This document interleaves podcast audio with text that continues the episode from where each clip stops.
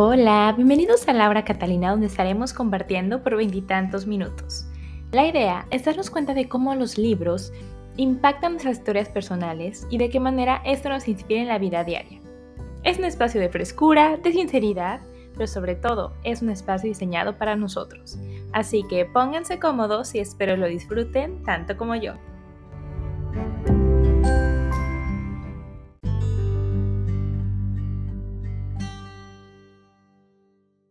Amigos, ¿qué tal? Bienvenidos a Laura Catalina, espero se encuentren muy bien. Yo muy contenta de saludarlos. La verdad es que con una historia muy emocionante el día de hoy. Bueno, no es emocionante, es muy tierna.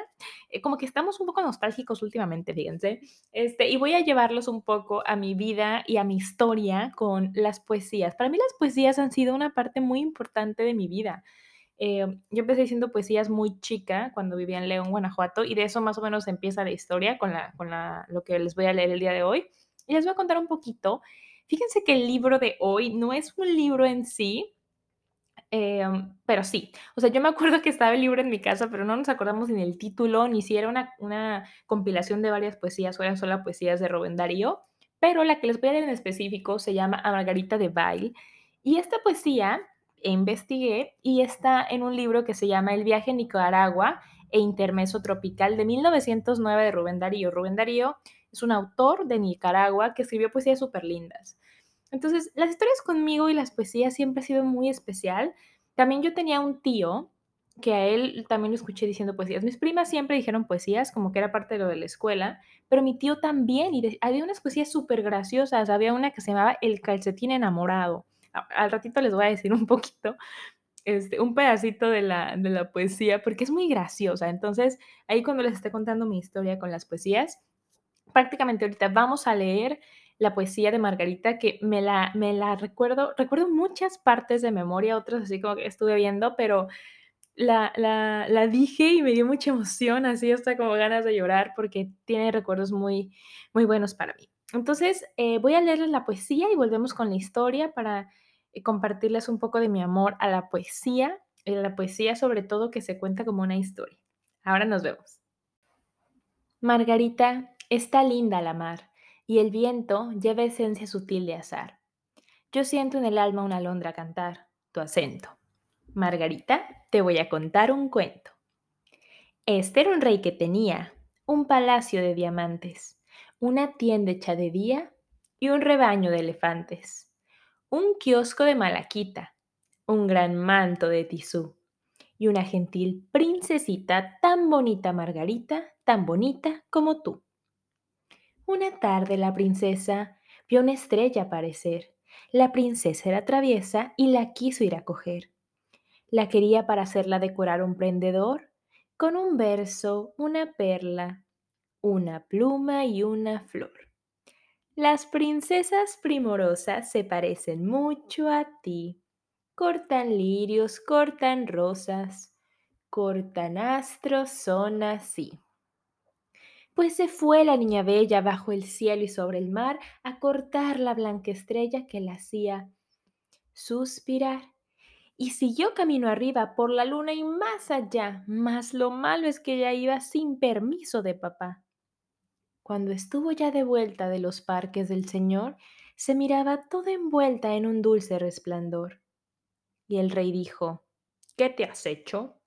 Te he buscado y no te haché. ¿Y qué tienes en el pecho que encendido se te ve? La princesa no mentía y así dijo la verdad. Fui a cortar la estrella mía al azul inmensidad. Y el rey clama, ¿no te he dicho que el azul no hay que tocar? ¡Qué locura, qué capricho! El señor se va a enojar. Y dice ella, no hubo intento, yo me fui no sé por qué, por las olas y en el viento fui a la estrella y la corté. Y el papá dice enojado, un castigo has de tener, vuelve al cielo y lo robado vas ahora a devolver. La princesa se entristece por su dulce flor de luz, cuando entonces aparece sonriendo el buen Jesús, y así dice, En mis campiñas esa rosa le ofrecí, son mis flores que las niñas al soñar piensan en mí. Viste el rey ropas brillantes y luego hace desfilar cuatrocientos elefantes a la orilla de la mar. La princesita está bella, pues ya tiene el prendedor, en que lucen con la estrella verso, perla, pluma y flor. Margarita, está linda la mar, y el viento lleva esencia sutil de azar, tu aliento. Ya que lejos de mí vas a estar, guarda niña un gentil pensamiento al que un día te quiso contar un cuento.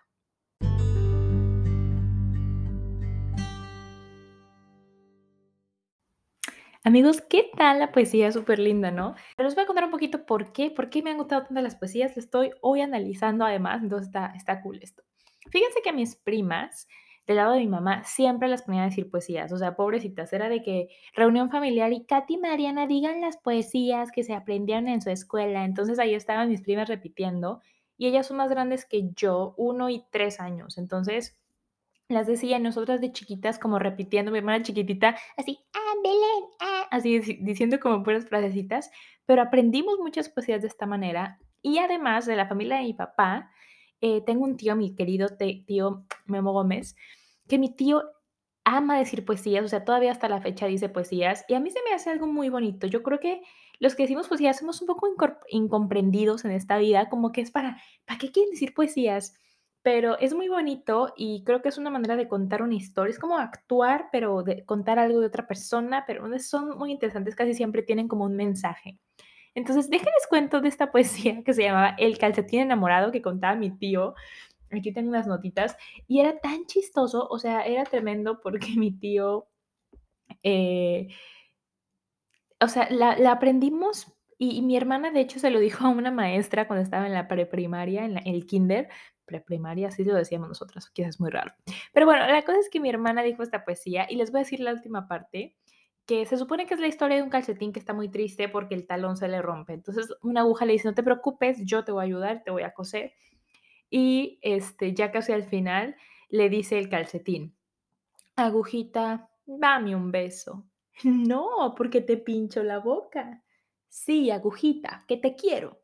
El calcetín Está alegre porque salió de paseo y trajo para la aguja otro agujerito nuevo. Y es bien chistoso, amigos, porque yo estoy diciendo la poesía y a fuerzas tengo que entonarme, a fuerzas siento, o sea, es una cosa como tan metida en mi cabeza que siento que lo tengo que hacer de cierta manera y me, y me da una, es una cosa bien rara, una como una emoción, como una cosa así de, de un recuerdo muy bonito de cómo me aprendí el tono y cómo se decían las palabras y todo. Entonces, Ahí les va la historia de Margarita de Bail. Fíjense que muy curioso, cuando yo estaba en la en tercero de primaria, yo vivía en León, Guanajuato, vivimos como tres años por allá y luego nos mudamos a Guadalajara, Jalisco, México. Entonces, cuando vivía en León, eh, había algo muy extraño, que eran concursos de poesías. Entonces, yo siempre quería participar porque me encantaba la poesía. Entonces, eh, me aprendí esta poesía, no sé si la dijeron antes mis primas, puede ser que sí, pero fue una cosa así de película porque ese día nos íbamos de León, o sea, no me acuerdo si íbamos a pasar a la casa o no, pero ese día era el último día, o sea, yo saliendo de ahí me subí al carro y creo que ya nos fuimos a Guadalajara, ¿no? Me acuerdo que nos fuimos en dos carros, mi, mi hermana se fue con mi papá, yo me fui con mi mamá no sé si mi hermana y mi papá fueron a ver mi último, última poesía, pero mi mamá seguramente sí. Y me acuerdo que mis compañeros habían hecho letreros con mi nombre y decían, vamos, Laura D, así. Y todos así los ponían cuando yo estaba pasando y cuando había como parte de ¿quién ganará? Y Laura D, Laura D. Fue muy chistoso.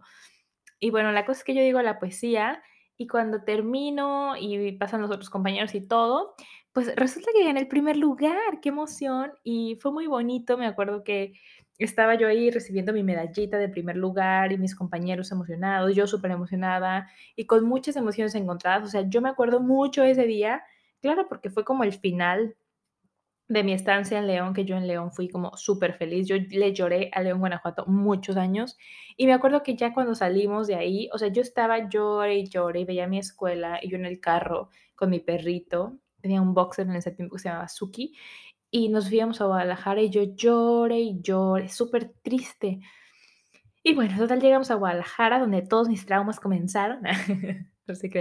Este, escuchen el capítulo anterior, por favor, si no lo han hecho. Pero bueno, la cosa es que llegamos a Leo, a Guadalajara Y para la secundaria, pues yo entro otra vez a un, a un grupo de poesía. No sé cómo era, creo que en la escuela se podía hacer, decir poesía y todo esto. Y ya ven que siempre en la secundaria hay una niña que dice poesías en el Día de la Madre y Día del Maestro. Y eso, yo era esa niña, yo era esa niña ñoña, era la niña de las poesías de mi escuela. Yo vi otra niña que era buena. Entonces, este, me acuerdo mucho, me acuerdo mucho que una vez había una muchacha diciendo una poesía y se le olvidó, porque creo que esa es la cosa, la gente se le olvida. Entonces estaba diciendo la poesía frente a toda la escuela en la secundaria, además en la secundaria, o sea que es súper complicado. Entonces estaba diciendo la poesía y de repente se queda así, de que se le olvida y dice, ay cabrón, pero viene el micrófono así enfrente de toda la escuela, toda la gente se rió y luego pues hace la secundaria de de colegio marista, no puedes decir groserías, pero bueno, la cosa es que me acuerdo muchísimo de ese día, fue muy gracioso. Pero bueno, había un grupo que nos gustaba decir poesías y me acuerdo mucho que el maestro era el de español, el que nos, el que nos estaba preparando para las poesías, y la idea era hacer poesías por niveles, o sea, los de primero, secundaria, segundo, tercero, y de ahí como que surgió más mi amor por poesías que contaron una historia, ya les comentaré un poquito por qué más adelante, pero bueno, total de que decido participar en nuestros concursos con la misma poesía, la de la Margarita de Bail, y bueno, gané, gané el, el nivel, creo que yo estaba en primera secundaria, gano ese nivel y yo iba a ir a un concurso donde íbamos a participar y si ganabas ese concurso ibas a un concurso regional. Entonces, ¿qué pasa? Gano ese también con la misma poesía, pero al final me descalifican que porque mi poesía no estaba dentro de los parámetros que era que tenía que ser relacionada a la, a la juventud. Y yo, a ver, se trata de la historia de una chica que se va y se roba una estrella. O sea, eso no es juventud, eso no es rebeldía, pero bueno, en total, el maestro dijo que era muy probable que me hubieran descalificado porque prefieren que las escuelas de gobiernos vayan a, este, a estos concursos. Pero bueno, total de que mi amor por la poesía siguió. Como les comentaba, yo era la niña que decía las poesías en la escuela. Y, y nada, o sea, la verdad es que fue una época muy bonita. Creo que ya ahora no se puede decir poesías. Y la verdad es que pensándolo, la verdad extraño mucho eso, o sea, como que me encantaba aprendérmela de memoria y luego practicarla y luego todo esto. Para mí era como una parte muy de actuación. Entonces, voy a aprovechar que puedo ahora y voy a poder eh, comentarles un poco de otras poesías que siempre quise, eh, ¿cómo decir? Eh, que también quise decir, o sea, la verdad. Hubo una que decía mucho, que se llamaba La Guaja de Vicente Neira, que era una poesía donde hablaba de la mamá regañando a su hijo y hay otras poesías. Lo que es muy bonito de esas poesías que cuentan historias es que tienen mucho que ver a veces eh, con el idioma del autor, ¿no? Entonces, Rubén Darío la verdad es que escribía pues muy poético, no muy de que el sol, el cielo, las estrellas, pero aún así en poesía. Pero hay otros autores que escribían un poco de más de poesía con léxico, ¿cómo decirlo? folclórico, así lo mencionan, ¿no? Este, con un poquito más de, de cómo se habla normalmente. Entonces, hay tres poesías de las que les quiero leer un pedacito para que se empapen un poquito en estos veintitantos minutos que tenemos para compartir un poquito de esto. Y son tres poesías que siempre quise decir. La verdad es que me aprendí, o sea, las tres me acuerdo de haberlas estudiado. ¿Para qué? No había concurso, pero yo estaba preparada cuando hubiera un concurso que claramente ahora ya no hay. Entonces, voy a aprovechar para decirlos. Este, creo que me gustaba mucho porque era en parte decirlo eh, con una entonación, con esta historia de cuento y es algo que me gusta mucho. Entonces las voy a compartir. Antes les voy a platicar un poquito de la poesía. Eh, la primera que voy a contar también es de Rubén Darío, eh, Los motivos del lobo. Él, como ya les comenté, él es nicaragüense y esta poesía era muy interesante. Se trata de que hay un lobo, ¿no? Hay un lobo en una ciudad que todos odian porque ahora resulta que ataca y hace todo esto. Y entonces el hermano Francisco de Asís va a hablar con el lobo y esta es la respuesta que le da el lobo. Hermano Francisco, no te acerques mucho. Yo estaba tranquilo allá en el convento. Al pueblo salía, y si algo me daban, estaba contento y manso comía. Mas empecé a ver en todas las casas que estaba la envidia, la hazaña, la ira, y en todos los rostros ardían las brasas de odio, de lujuria, de infamia y mentira. Hermanos hermanos hacían la guerra, perdían los débiles, ganaban los malos. Hembra y macho eran como perro y perra. Y un buen día todos me dieron de palos. Me vieron humilde, lamía las manos y los pies. Seguía tus sagradas leyes. Todas las criaturas eran mis hermanos, los hermanos hombres, los hermanos bueyes, hermanas estrellas y hermanos gusanos. Y así me apalearon y me echaron fuera, y su risa fue como un agua hirviente, y entre mis entrañas revivió la fiera, y me sentí lobo malo de repente, mas siempre mejor que esa mala gente. Y recomencé a luchar aquí, a defenderme y alimentarme, como el oso hace como el jabalí, que para vivir tienen que matar. Y, o sea, lo que me gusta mucho de las poesías así es que tienen mucho esta parte de sí contar un cuento, pero que rime.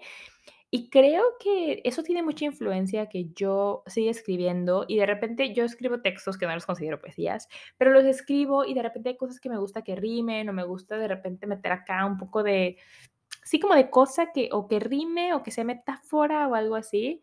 Y creo que todo esto viene de haber leído poesía, de haber sobre todo, o sea, estar escuchando, escuchando una y otra vez para aprendérmela, ¿no? Em, y nada, siempre quise decir esta de los motivos del lobo, siempre, siempre era uno de mis sueños. Les voy a contar otro de mis sueños que tuve. Hay una poesía que se llama Mi Cristo Roto, de, otro, de un mexicano, que se llama Ramón Cue Romano. Y esta, esta es muy interesante, se trata de un, padre que encontraba un Cristo que estaba todo lastimado, como sin brazos, sin piernas, sin rostro, como que le habían quitado la cara y entonces él quiere restaurar al Cristo y de repente el Cristo, el crucifijo, le empieza a hablar y le dice esto. Esta, yo me la aprendí un pedazo, fíjense, pero no, o sea, nunca la dije, pero yo siempre la quise decir. Y ahí les va. El Cristo le contesta, ¿por qué? Ah, bueno, primero el Padre y luego el, Cristo. ahí va. ¿Por qué no quieres que te restaure? No, no te comprendo. ¿No comprendes, Señor, que va a ser para mí un continuo dolor cada vez que te mire roto y mutilado? ¿No comprendes que me duele? Eso es lo que quiero. Que al verme roto te acuerdes siempre de tantos hermanos tuyos que conviven contigo. Rotos, aplastados, indigentes, mutilados. Sin brazos porque no tienen posibilidades de trabajo. Sin pies porque les han cerrado los caminos. Sin cara porque les han quitado la honra. Todos los olvidan y les vuelven la espalda. No me restaures, a ver si viéndome así te acuerdas de ellos y te duele. A ver si así roto y mutilado, te sirvo de clave para el dolor de los demás. Muchos cristianos se vuelven en devoción, en besos, en luces, en flores sobre un Cristo bello, y se olvidan de sus hermanos los hombres, Cristos feos, rotos y sufrientes. Hay muchos cristianos que tranquilizan su conciencia besando un Cristo bello, obra de arte, mientras ofenden al pequeño Cristo de carne que es su hermano. Esos besos me repugnan, me dan asco. Los tolero forzado en mis pies de imagen tallada en madera, pero me hieren el corazón. Tenéis demasiados Cristos bellos. Yo siento que esta poesía, ah, analizadora de poesías, no, la verdad yo creo que este texto hasta es como una crítica, sí, la persona que es como tan religiosa de que sí, yo, Dios, Jesús, las enseñanzas o la religión que, que sea, pero que realmente no eres una buena persona, ¿no? Entonces, me gusta mucho porque es como que lo escuchas como un cuento y dices, ay caramba, pero te llega el mensaje, como que eso sirve mucho. Entonces, se me hace una poesía tremenda, nunca la pude decir, así que por eso hoy convertí con ustedes un pedacito.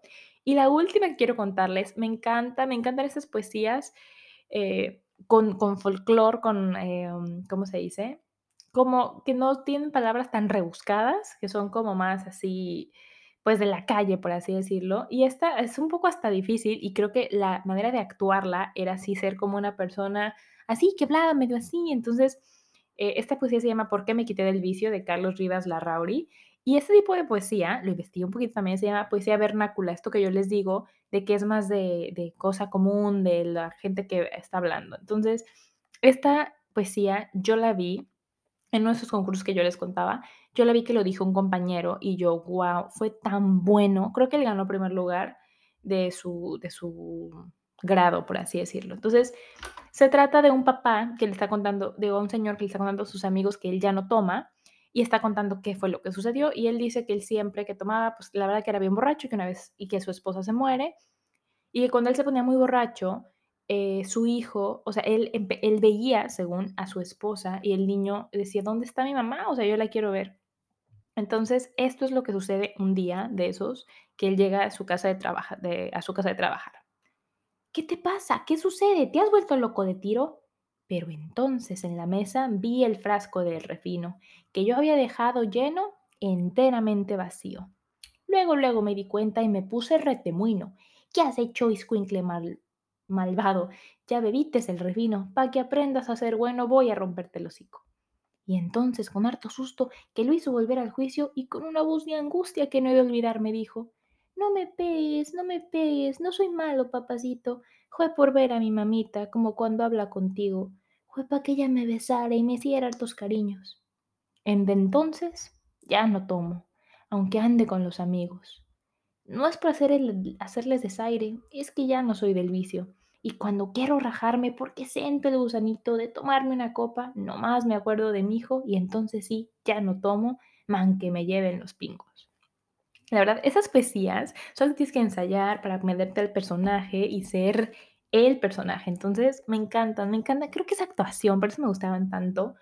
Y, y nada, para mí todo mi, como desde toda mi primaria, mi primaria no tanto, pero la secundaria sí, y sí, pues parte de la primaria fue para mí muy importante las poesías, y yo igual siempre las seguí em, teniendo en cuenta hasta que pues se terminó lo de decir poesías, pero fue para mí muy bonito este, poder compartir un poquito de estas con ustedes que no pude decir antes. Eh, y nada, vamos a compartir un texto que escribí relacionado a esto y volveremos para despedirnos. La poesía existirá toda la vida, porque hace sonreír, porque hace llorar, porque cura el alma, porque nos hace reflexionar, porque nos hace recordar. Existirá mientras haya árboles que tiren hojas, mientras los pajaritos canten por las mañanas, mientras haya humanos sorprendidos, muertes, nacimientos, amores y desamores. Existirá mientras el mar llegue a las costas, mientras el sol se ponga en el horizonte, mientras exista una persona inspirada, mientras exista una persona enamorada. Agosto 2021, Laura Catalina.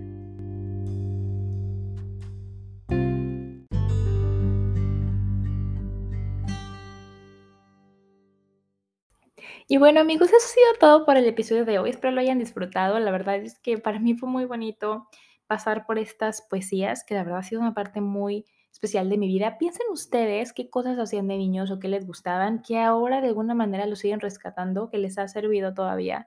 Creo que es muy bonito. Y eso, darnos cuenta de las cosas que nos han marcado, las cosas que, que llevamos o las cosas que hemos olvidado de repente y para mí el día de hoy compartir estas poesías con ustedes me llenaron el alma de una manera súper bonita. Cuando estaba diciendo la poesía de Margarita, así me dieron ganas de llorar, de pensar, wow, cómo decía y volteabas el cielo y quería agarrar la estrella y todo esto. Entonces, híjole, es muy bonito todos estos recuerdos que tenemos y lo más bonito es que siempre se pueden traer y se pueden seguir haciendo las cosas que nos gustan. Entonces, hagámoslas, hagámoslas las cosas. Me quedé mucho con un episodio que grabé con una amiga, que ya escucharán, pero estoy buscando esas cosas especiales de la vida eh, que nos hace sentir vivos y especiales. Entonces les agradezco mucho que se hayan conectado a la hora Catalina, espero les haya gustado. Este, díganme si les gusta la poesía, no les gusta, probablemente en un episodio posterior hablé con una amiga de un libro de la poesía que nos gusta, que es esa, yo no sé cómo se llama, es como poesía contemporánea que hablan así como con groserías y poesía de amor y de desamor, uff, es muy buena. Este, y nada, a mí me gusta mucho escribir. El otro día estaba así como un poco harta de todo porque, como siempre les cuento, que estamos en, en cuarentena nuevamente. Y me decía Julio, oye, em, ¿no quieres ponerte a escribir? como que sabe que eso me sirve para sacar todo. Entonces, lo bueno, lo malo, ah, yo funciono muy bien escribiéndolo. Entonces, qué lindo, qué lindo. Y yo creo que estoy muy agradecida por camino de las poesías. Muchas gracias a mis papás que siempre me apoyaron en las poesías. Fíjense que de la Pauchi, de mi hermana, creo que, bueno, mi hermana también dijo poesía de niña. La del calcetín era su, su estrella, ¿eh? o sea, ella era la niña del calcetín. Creo que alguien le decía calcetín. Ah, no se crean.